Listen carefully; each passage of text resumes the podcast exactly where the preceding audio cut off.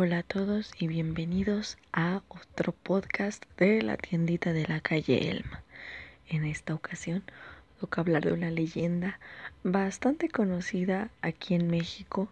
Sin embargo, tiene varias versiones y lógicamente se ha ido modificando conforme pasa la historia y el boca en boca la va cambiando. Entonces, que quede claro que esta no es la versión definitiva, es muy difícil encontrar la versión definitiva de ella, pero esta es una de las más fieles, entonces disfrútenla.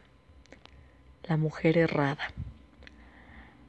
A finales del siglo XVI, en la casa número 3 de la calle Puerta Falsa en Santo Domingo, actualmente número 100 de República del Perú, vivió un sacerdote en concubinato con una mujer.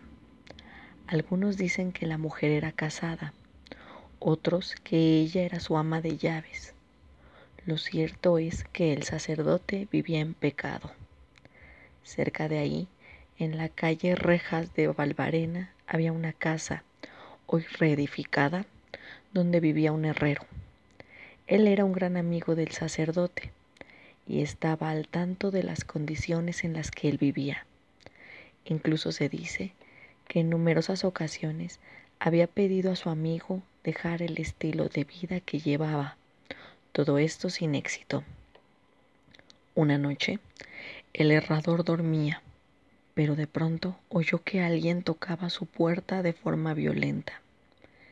Esto hizo que se levantara inmediatamente para ver de quién se trataba, temeroso de que fueran ladrones. No se sabe a ciencia cierta si se trataban de dos hombres vestidos de negro o de dos personas de color. Lo que sí se puede decir es que estos llevaban una mula con ellos. Le pidieron al herrero que le errara inmediatamente, ya que iban a salir muy temprano y el sacerdote tenía que salir al santuario de la Virgen de Guadalupe.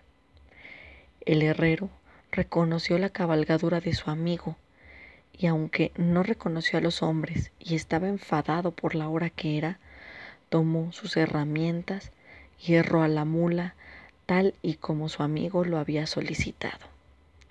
Una vez terminado el trabajo, los hombres que supuso eran sus criados llevaron al animal azotándolo tan cruelmente que el herrero los reprendió.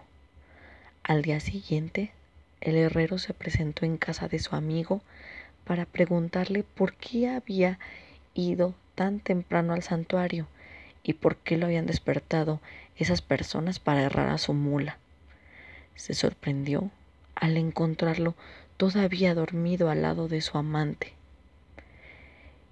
El herrero le contó lo sucedido y el sacerdote le aseguró que nunca envió a ningún hombre con una mula.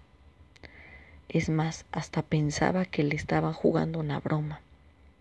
El sacerdote decidió despertar a su mujer. La llamó, pero no respondía, así que decidió moverla, pero su cuerpo estaba rígido y no se notaba respiración alguna. Para su horror, ambos, varones vieron que la mujer estaba muerta. Y no solo eso, sino que en sus manos y pies lucía cuatro herraduras, las mismas que el herrero le había colocado a la mula la noche anterior. Asustados, ambos hombres se convencieron de que aquellos sujetos que llevaban a la mula en realidad la habían convertido a la mujer y eran enviados del demonio, seres salidos del infierno para castigar las acciones de la pareja. Pronto avisaron al cura de la parroquia de Santa Catalina, el señor don Francisco Antonio, y lo llevaron a la casa junto con otro sacerdote y un religioso de la Orden de las Carmelitas, que también había sido llamado.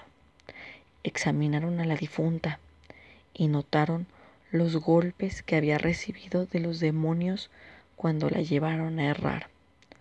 Por lo peculiar del caso, todos los testigos acordaron cavar una fosa en el patio de la casa y enterrar a la mujer, de modo que su muerte permaneciera en secreto entre los presentes. Aún así, ese mismo día, terminado el entierro, el sacerdote, lleno de miedo, salió de su casa en Santo Domingo y huyó de su antigua vida sin que nadie volviera a verlo o a tener noticias de él. Algunos dicen que se arrepintió de su pecado y que el sacerdote entró a la compañía de Jesús compensando las acciones del pasado.